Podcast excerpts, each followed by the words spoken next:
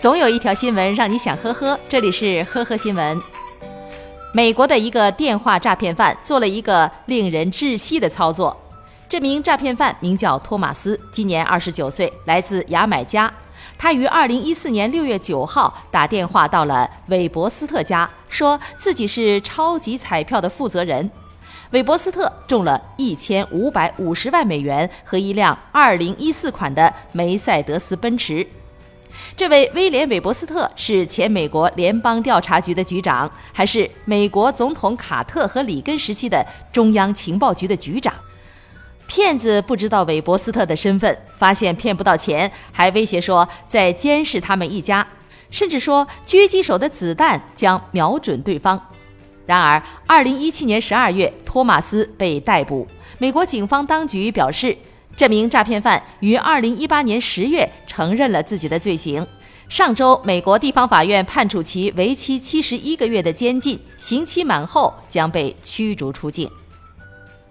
近日，河南周口李某饮酒后驾车路遇交警，为躲避检查，一路狂奔。但是谁也没有料到，李某竟然翻墙一跃，跳进了武警大院，被一群武警战士当场拿下。交警叔叔说了。网上的段子成真了，翻个墙头过去，我都不需要动手。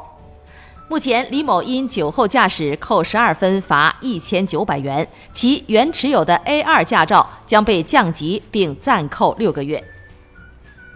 二月十二号，湖州小伙戴某报案称，被人下药后欠下了巨额的赌债。经查，戴某和朋友吃宵夜的时候，被对方做局，在他的啤酒里加入了赌博粉。成功下药以后，又约戴某去浴室赌博。一伙人用出老千的方式让戴某输掉了一百一十万。最后，戴某写下了五十七万的借条才离开。第二天，一伙人便上门催债，戴某无奈选择报警。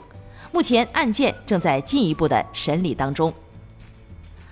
二月八号，广东茂名西火车站，一名男子在无票的情况下强行冲卡闯进车站，随后被闻讯赶来的民警控制并带回派出所。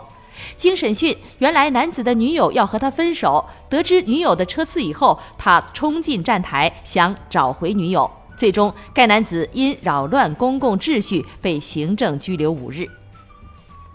年轻的女会计贪污国有公司公款一千一百五十八万多元，用于个人消费，其中五百多万元充值直播账号打赏网络男主播。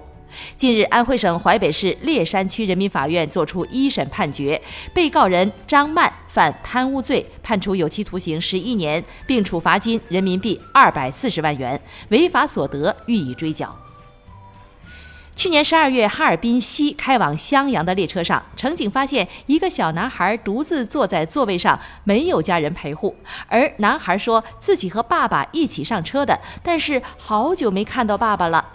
后来联系上他的父亲，才知道父子俩坐火车是要送男孩去嵩山武术学校学习。